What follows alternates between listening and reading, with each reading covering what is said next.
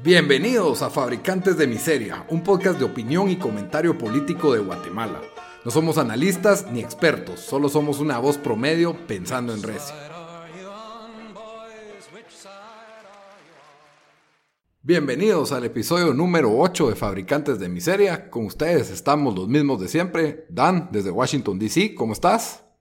Bien, aquí eh, dejando atrás, o espero que esté dejando atrás eh, lo que yo pienso que, es una gripe. Ojalá no, no, no fue algo más que eso. Si no va a tener tres semanas de, de cuarentena. Self-quarantena, ajá, solito para, para terminar, para jugar bastantes juegos de PlayStation, así que no sería tan malo.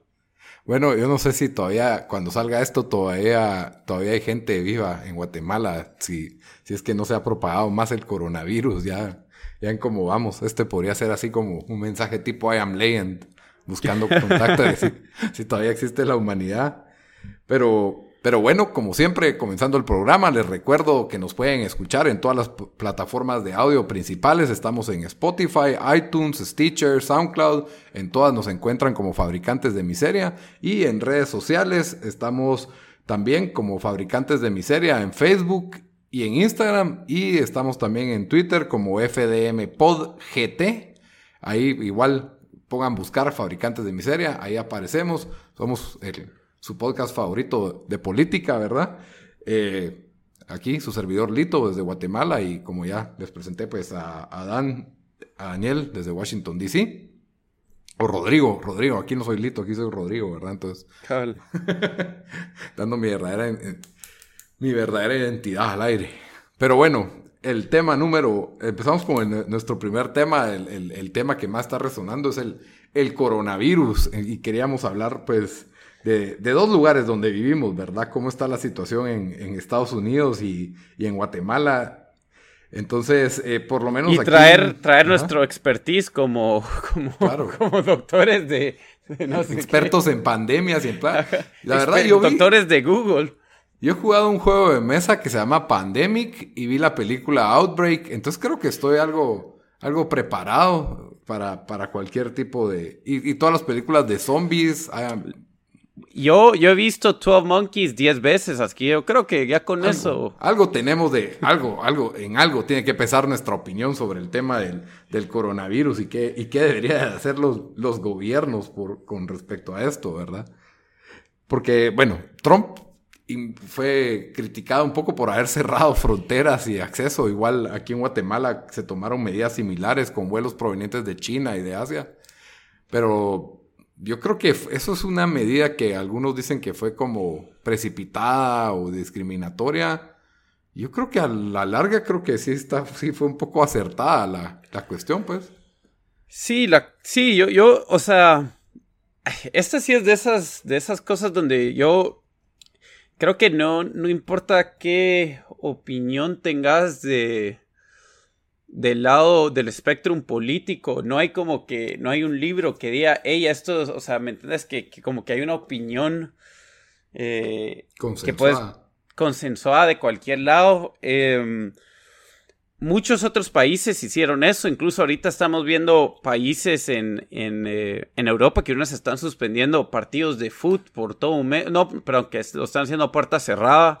Eh, se están eh, colegio eh, pues no sé si hacer a, en línea, ¿verdad? Pero pues, van a cerrar colegios por, por un mes. Em, y, Conciertos. Sí, de todo se está suspendiendo. Entonces, em, creo que es de esas cosas de que lo más duro sí es precipitado, pero la verdad nadie, uno no, no, no sabe, no sabe cuál podría ser el, eh, qué tan grande es el, el, potencial para que esto se vuelva en algo, en algo peor. Em, o cuál es el peligro verdadero de esto. Entonces, entonces sí, sí, sí, la verdad no, no sé cuál es la, respuesta correcta. Em, solo sé que si miras por la gente, o sea, ya, ya medio se está creando, no sé si pánico, pero, pero sí, aquí donde yo vivo, en varias otras ciudades en Estados Unidos, ya no, no puedes encontrar eh, los, los eh, hand sanitizers ni los wipes esos para limpiar para limpiar cosas. Yo esta semana que Cal me tocó ir de, de viaje y me fui en tren a Nueva York. Estuve limpiando, me senté en, la mesa en el café, porque ahí siempre me gusta sentarme, y saqué mis wipes y me puse a limpiar todo, hasta el sillón. ¿verdad? Limpié bien la mesa y todo. Em, y, y, la verdad, eso es también porque lo que, o sea, lo que leí em, en, en, pues lo que leí es de que la verdad eso sí sirve para prevenir, porque si alguien se, se sentó ahí y, pues está tocando la, tiene el virus, digamos, y está tocando todo, así es como se transmite esto y, obviamente en aviones y eso, y leí artículos de que como eso, ahí sí puedes de verdad bajar los, la posibilidad de que, de que, de que esto te dé, pero en Guate, ¿cómo, cómo sentís que está la cosa? O sea, que, que la gente está entrando un poco más en estar consciente de esto, solo todavía es medio chiste. Yo creo que sí, un poco todavía es medio chiste. Por ahí hubieron rumores el fin de semana en cadenas de WhatsApp de que un doctor había sido infectado y que ya estaba el primer caso en... He, oído varias historias así que son puras, puras leyendas y, no, no, tengo confirmación de ninguna. Una, que en Jalapa o Jutiapa ya hay como 20 casos, pero que el gobierno no quiere decir nada y que están diciendo que es tuberculosis y que ahí tienen a los, a los enfermos de coronavirus. Probablemente es mentira, yo no quiero regar mentiras al aire, pero ahí está mis dos centavos de paranoia. De, la, así no hay nada más confiable que esas cadenas de WhatsApp, la verdad. De ahí una cadena de WhatsApp de un médico que había venido, que fue a Italia y regresó y entonces eh, se había enfermado y que iba a ser el primer caso de coronavirus en Guatemala.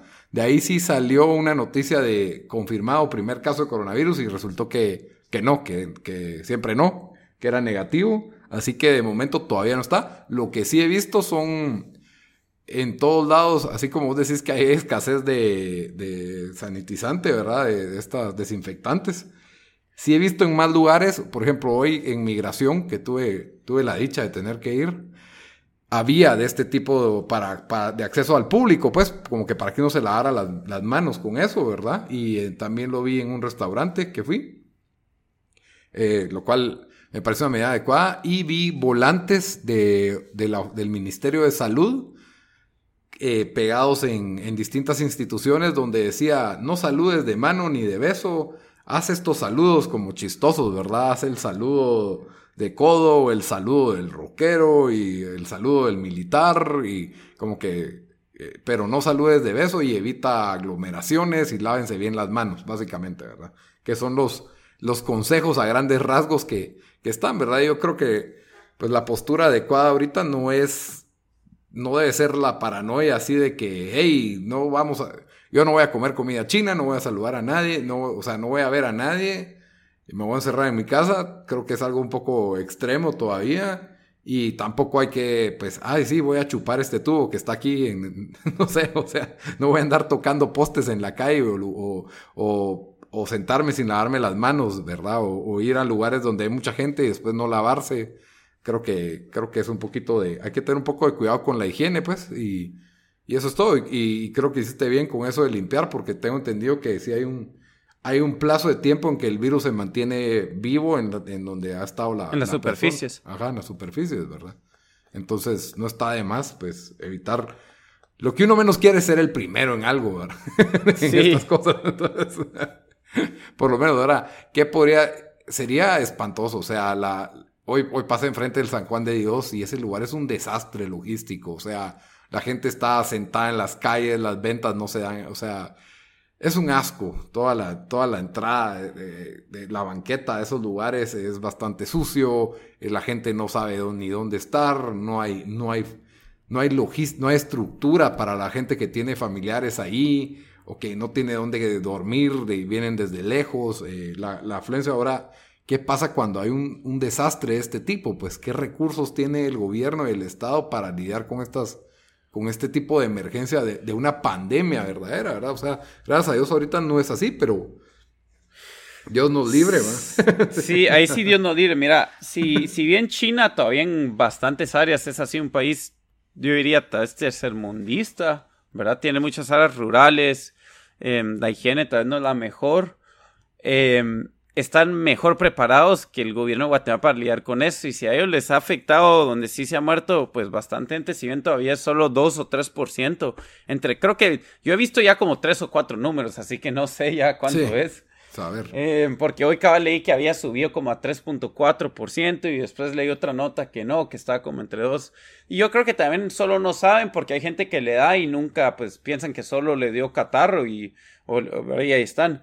Eh, pero sí, o sea, nuestros países, y creo que dicen que no en Corea del, no, en Corea del Norte em, les ha pegado bastante duro, pero digamos, un país como Guate, no sé cómo, qué haría con, para poder lidiar con esto. Ahorita vamos a tener de ejemplo, parece que en México ya hay, ya hay un caso y en Ecuador hay seis o siete casos.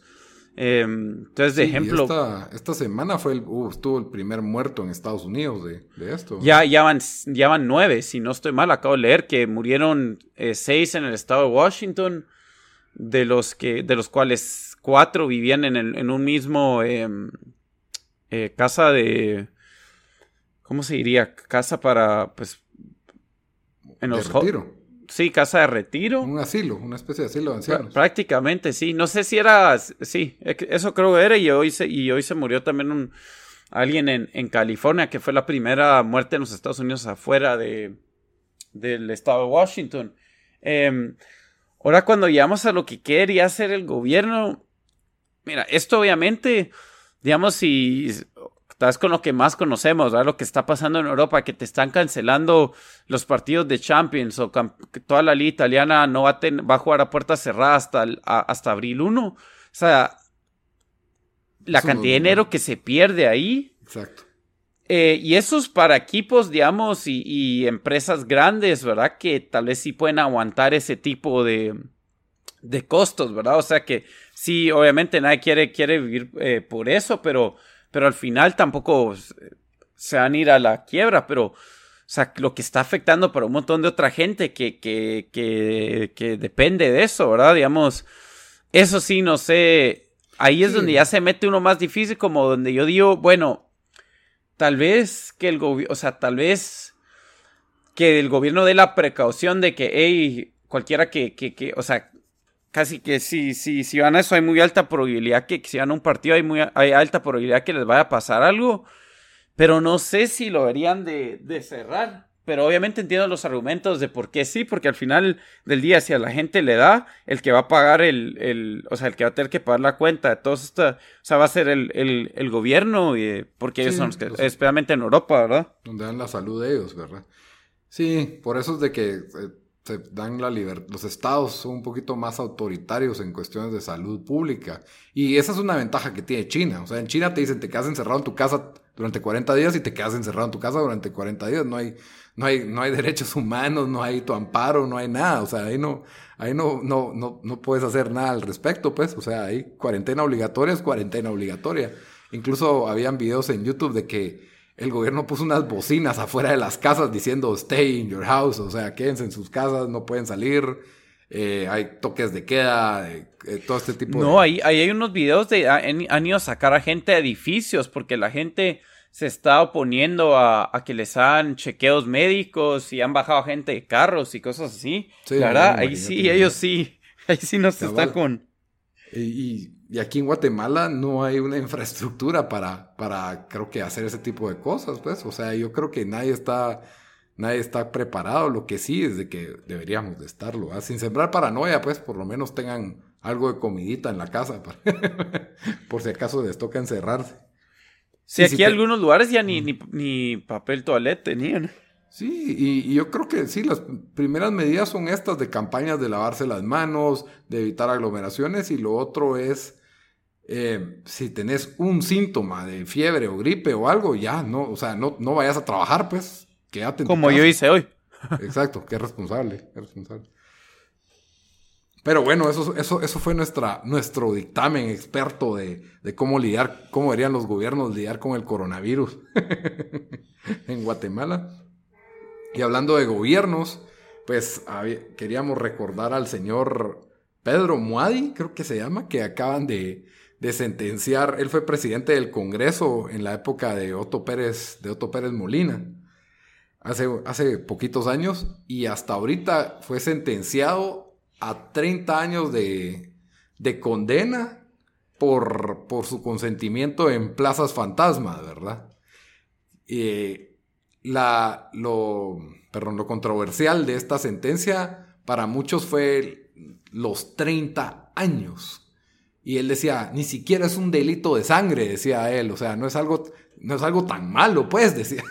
Sí, cabal. y mucha gente decía que esto era escandaloso, que solo era un show mediático del MP, que, que, la sentencia era exagerada.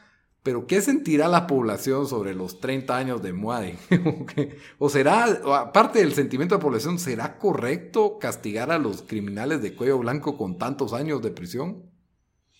Em, para mí, la verdad, bastantes de los criminales de cuello blanco que sí te pueden destruir una vida, digamos, si hacen eh, como Bernie Madoff en Estados Unidos, que prácticamente le, le, quitó los fondos de retiro, cerró los fondos de retiro de mucha gente, y obviamente bastante de esa gente tal vez sí era millonaria o incluso billonarios, pero otra gente que no, ¿verdad? O sea, alguien que tal vez trabajó toda su vida y, y lo perdió todo ahí. O sea, yo creo que sí reciben muy poco eh, la verdad no sé cómo en Guate, en Guate cómo, cómo es, pero en los estados siento que recién, o sea, los mandan a las cárceles más fáciles, recién eh, los mandan por cinco años o por tres, o sea, el, tiempo de cárcel que reciben es muy poco. Más buen comportamiento, más sí, y hicieron todo eso. 20 apelaciones. Y, vas a una cárcel que parece más country club, ¿verdad? O sea... Sí, pues. Entonces, em, no sé si 30 es excesivo. El problema en Guate es de que o sea, la ley siento que no sé si no dirías no sé si es torcida pero hay gente que merece irse a la cárcel de por vida que, que solo se van por unos años verdad entonces es lo que lo hace ver completamente imbalanceado pero o sea a primeras yo diría de que por eso, porque él cuántas plazas fantasmas tenía, tenía como más de 30 plazas fantasmas, ¿verdad? Era una cuestión así, y, y, él decía, es que ni siquiera, yo no robé nada, a mí lo que se me acusa es de plazas fantasmas, como que si eso no sí, O sea, lo chistoso es de que si él no considera eso robar, imagínate lo que sí considera robar, que sí hizo, ¿me entendés? Sí, y obviamente él dice que es inocente, que eso es otra cosa, yo lo que creo es que el Ministerio Público solicita la pena máxima con la esperanza que esta persona la bueno, si confiesa y nos ahorra todo este problema de investigación, toda la asignación de recursos, todo lo, el tiempo que pierde el Ministerio Público investigando, apelando, peleando en la... O sea, todo ese desgaste que se genera. Si él admitiera su culpa, ok, dejémoslo en 15, pues, dejémoslo en 10, porque, por, porque así se hace en Estados Unidos. Vos confesás el delito y te ahorras los 50 años que te quieren meter. Entonces, él, por supuesto, es inocente, dice que, las plazas fantasmas no fueron de él, que, o sea, y que no se están presentando pruebas contundentes, eh, que es persecución política la que les encanta a todos aquí, ¿verdad? Pero, em. pero si él realmente tenía esas 30 plazas fantasmas, una por año, está barato, pues. Sí, yo siento que, que, o bueno, si querés, sí, porque, sí, o sea, obviamente es, eh, porque si lo quieres ver así, alguien que tiene una plaza fantasma se merece un año en la cárcel, yo diría que hasta, hasta más, porque también depende cuánto tiempo lo tuvieron, si lo tuvo por los cuatro, por los cuatro años que estuvo, cuánto fue, o sea, qué, qué tanto ganaban estas plazas, entonces todo eso todo eso, o sea, pero para mí menos de 10 años no debería ser. Tal vez si hace 30 años, no sé si, si es excesivo, la verdad. Pero yo 10, 15, fácil, fácil sí lo debería recibir.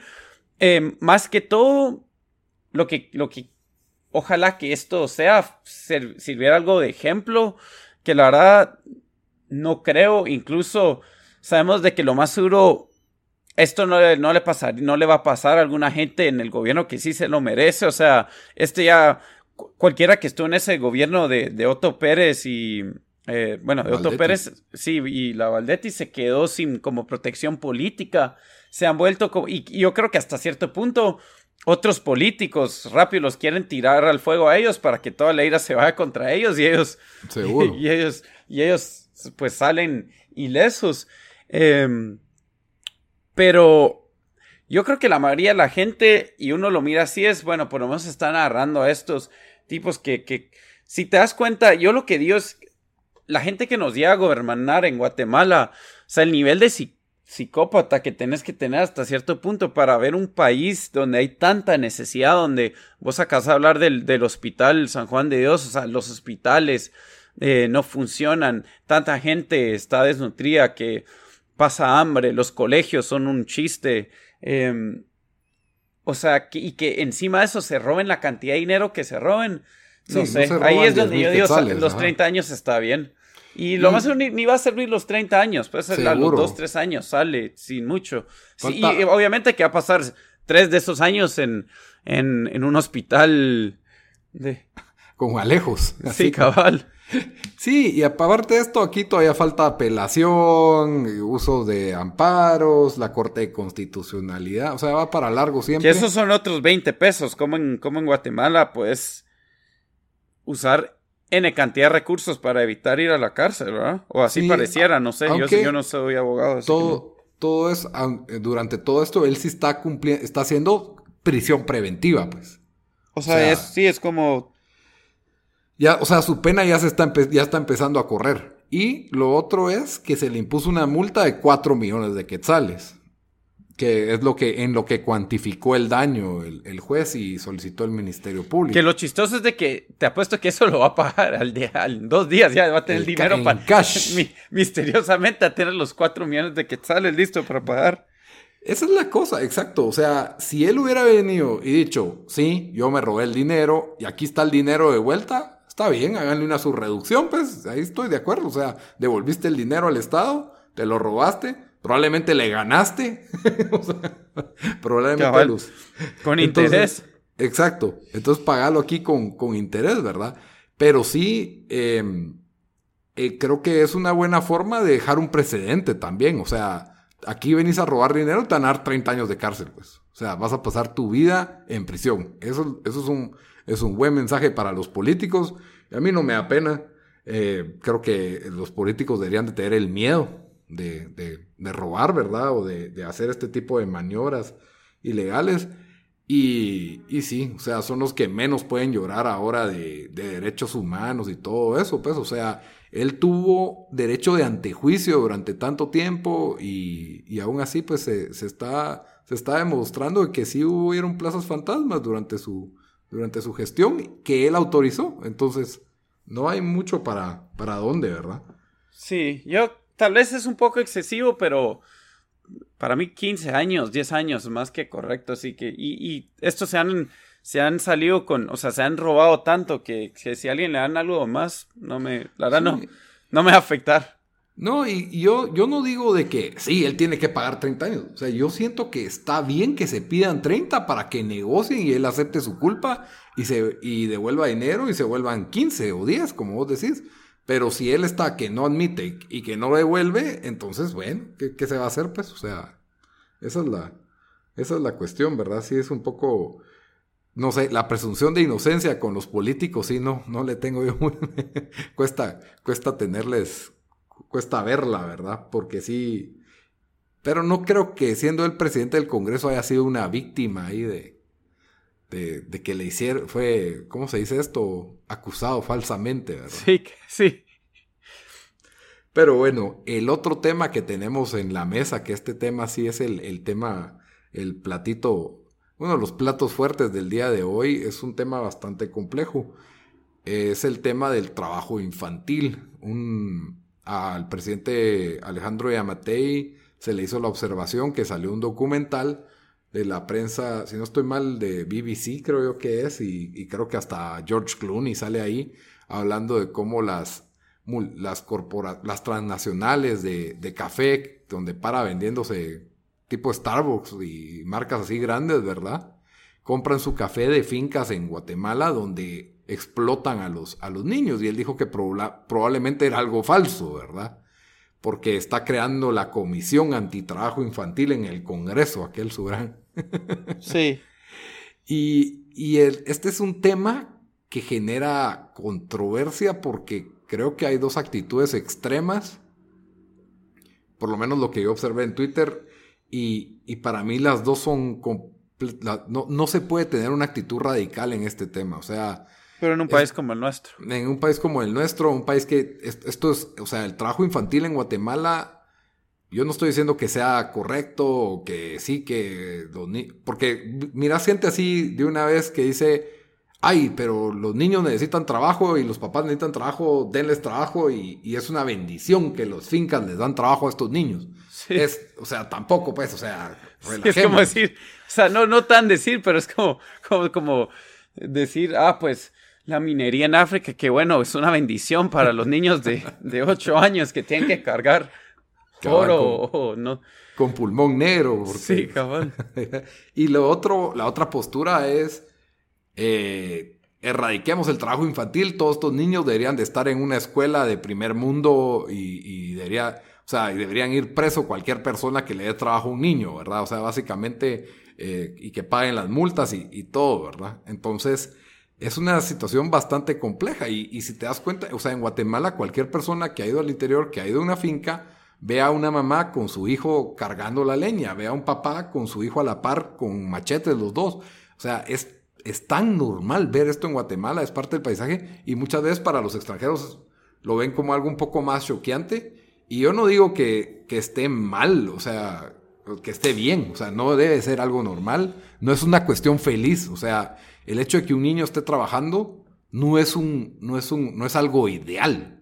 Ahora, ser tan radical y decir que no debería existir y que debería prohibirse, debería perseguirse, también es algo bien difícil por, porque, o sea, llegan estas personas que ganan salarios de miseria, no tienen oportunidad a otro trabajo, no saben leer, lo único que saben es trabajar en el campo y, y el finquero pues le tiene que dar trabajo a este montón de personas, tiene que sacar sus costos en un mercado súper competitivo como es el del café y lo ve como un gana-gana al final del día, ¿verdad? Bueno, voy a dejar a este niño trabajar, le voy a pagar, va a ser más ingreso para esa familia que lo necesita y al mismo tiempo no está cumpliendo con las, con las leyes del país, ¿verdad? Que eso es donde, donde se...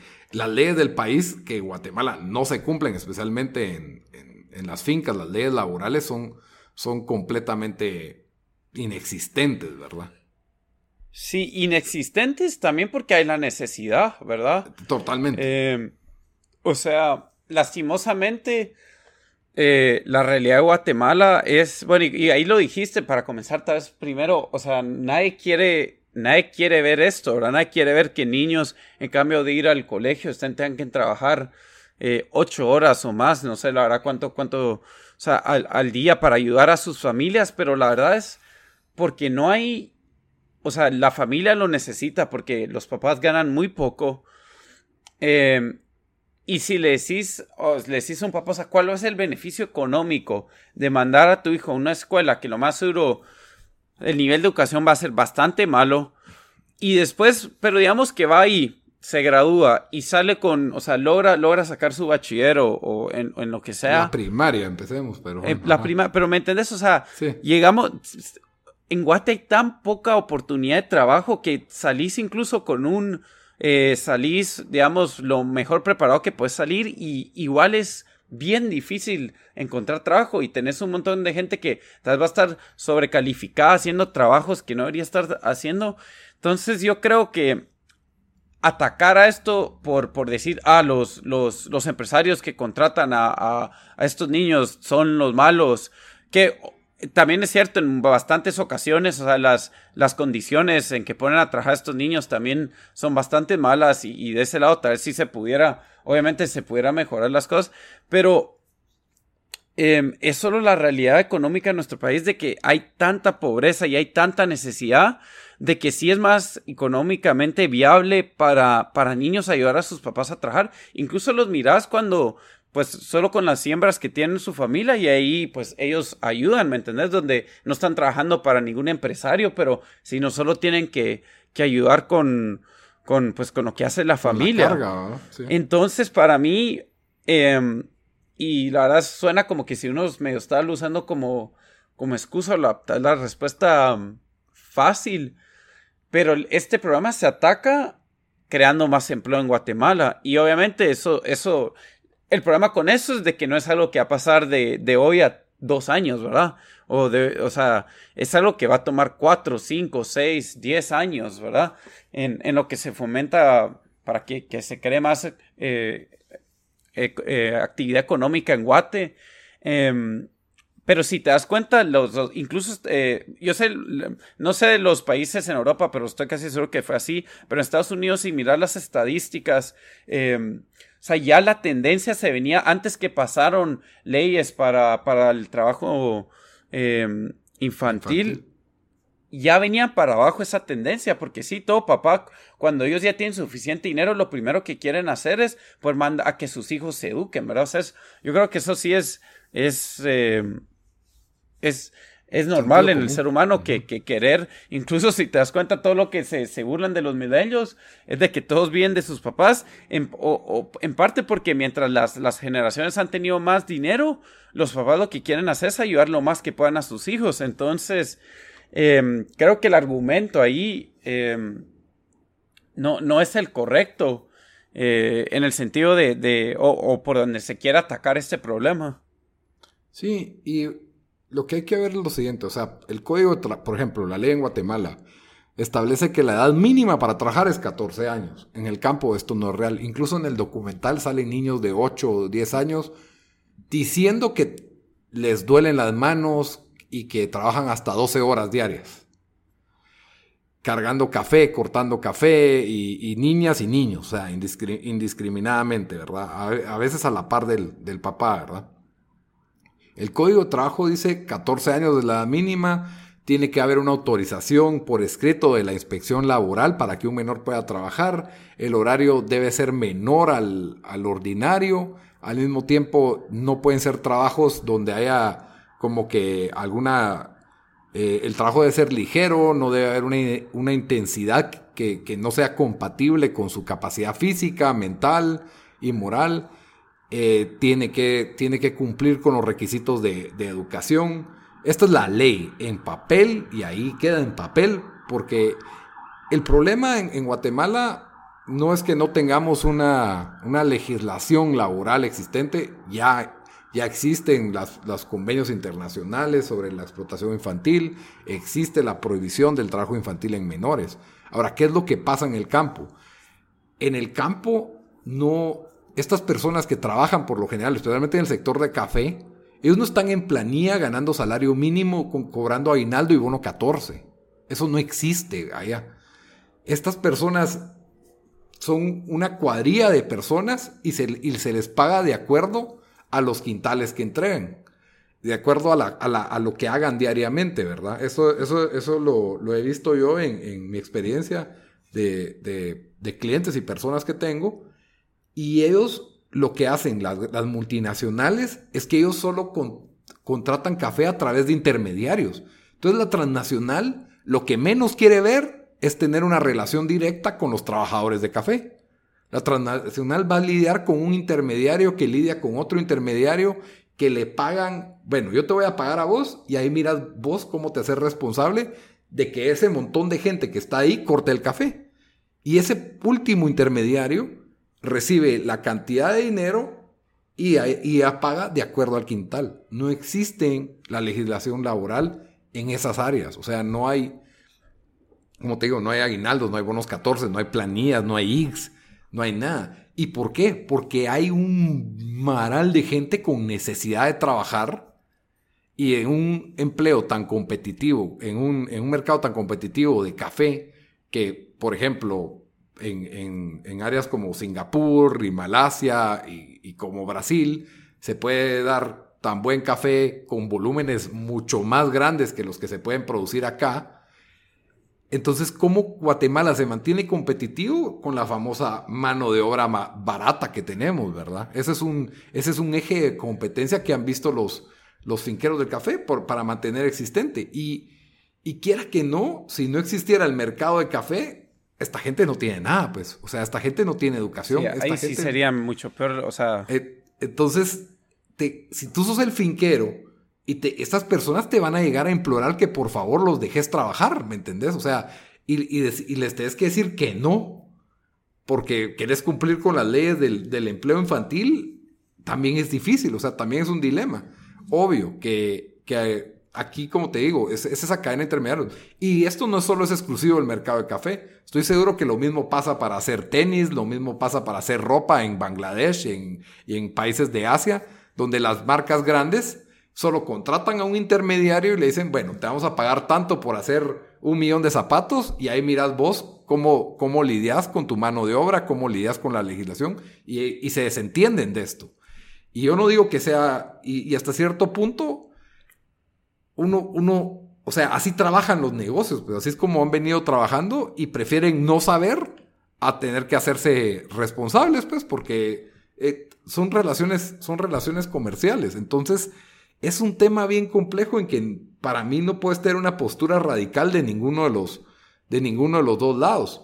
Pero claro, o sea, si yo, si mi, si el gobierno y el Estado mira a un niño de 8 años que está trabajando 12 horas, eso no es, no es aceptable, pues, y moralmente tampoco, tampoco lo es, pues, pero es parte de una realidad nacional y de una tragedia nacional, diría yo, de que no hay fuentes de empleo. Y, y digamos que el día de mañana Guatemala tiene la mejor educación del mundo y el mejor sistema de salud, aún así necesitarían trabajar. Porque tienen que comer, porque necesitan dinero, pues, o sea, de salud y educación no se come. Y por más de que tuviéramos el sistema educativo de Cuba, esta gente necesitaría ir a trabajar. Y eso es lo triste, pues, que, que también hay que entender que, que, el Estado ni siquiera con esas dos cosas podría resolver este problema. El, el principal problema es la falta de empleo, la falta de ingresos de, de, esta, de esta gente, ¿verdad? Y eso es lo que el, el gobierno se tiene que enfocar. ¿Cómo hacemos para darles más trabajo y mejores trabajos a estas personas? Mientras que no hayan trabajos, lo único que le queda a las personas de campo es hacer trabajos de campo, pues. No, no hay de otra. Es el único trabajo que saben hacer y es el único al que tienen posibilidades de entrar. Porque a ese niño, de, sabe, te apuesto que saben contar y, restar y sumar re bien. Pero leer y todo no le va a servir de mayor cosa. O sea, no, no va a sacar adelante. Las historias de éxito de estos niños que conocen alrededor en su familia es de la gente que se va a Estados Unidos. Y por eso es de que se vuelve el sueño de tanta persona en el interior, pues. Porque oyen de un primo que ahora gana dinero. Y se vienen a Estados Unidos sin, sin saber hablar inglés. A veces ni hablan tan bien español. Algunos, eh, ahora tal vez no tanto, pero algunos no saben ni leer ni escribir y se dan la mejor vida que la gran mayoría de guatemaltecos. O tal vez mejor que 60, 70% de guatemaltecos. Sí, y trabajado. O sea, y no, no, Estados Unidos, por más de que sea el paraíso, ahí no vas a ir a a tener tu trabajo fácil, pues. O sea, van a trabajos duros, donde sí te van a sacar el jugo, pero te van a pagar mucho mejor. Aquí también te van a sacar el jugo, pero no te van a pagar, te van a pagar una miseria. Allá por lo menos te van a pagar algo digno para, para vivir, pues. Eh, es, es, un mercado mucho más, es una economía mucho más sana que la de Guatemala.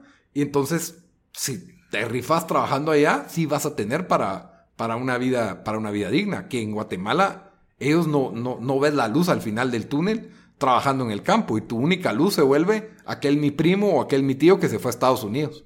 Y mira cómo le manda dinero a su mamá o cómo le manda dinero a las abuelas y, cómo pueden vivir de eso, ¿verdad? Esa es su, su única esperanza, por así decir, porque no se ve por dónde estos digan, ah, aquel mi primo consiguió trabajo en una oficina y ahora es abogado y aquel mi primo se volvió doctor y eso no lo ven porque no, no hay para dónde, porque las oportunidades de porque mantener una carrera universitaria y encima de entrar a un mercado cuando venís de una situación precaria donde apenas hay nutrición, es, básicamente nula lo que te es en contra, pues. O sea, es, muy improbable. Estoy seguro que hay historias de éxito de personas que salieron de ahí, pero las probabilidades son mínimas, pues.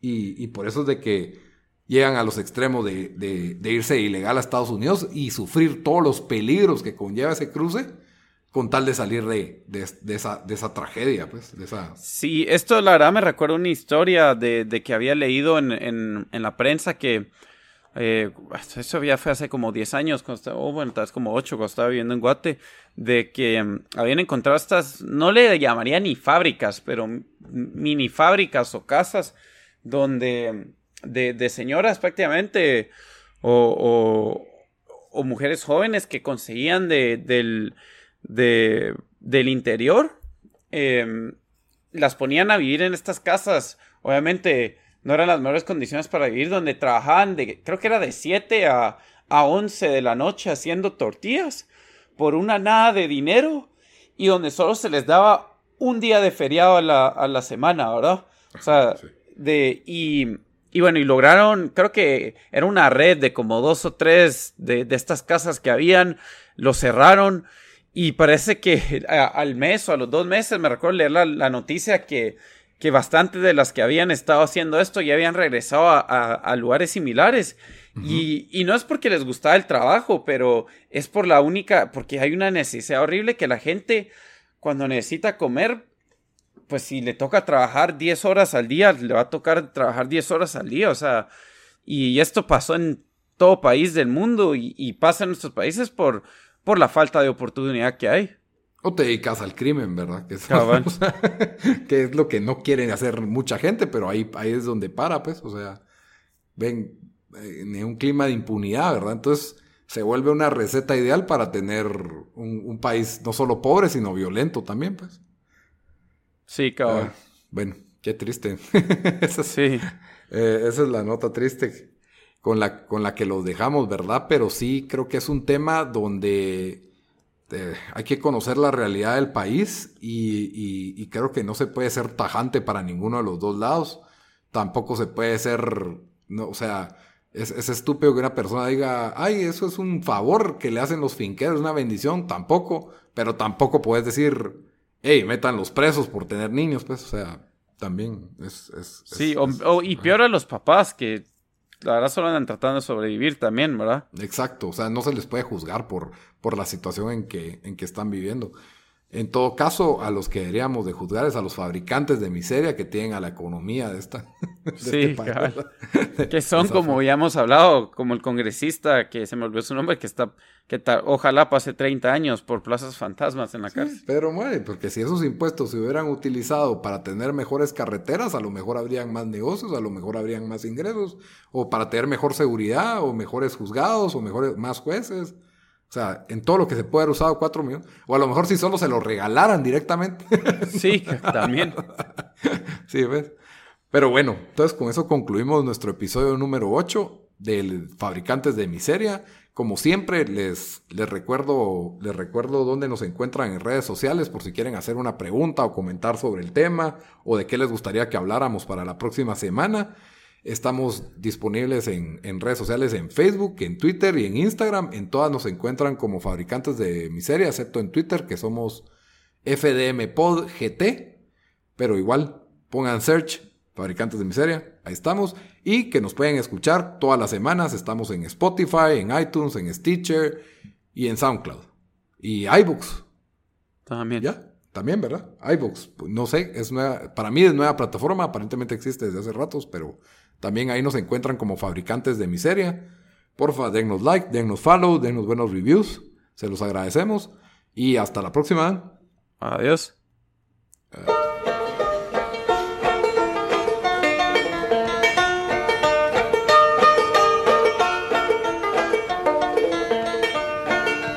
Which side are you on, boys? Which side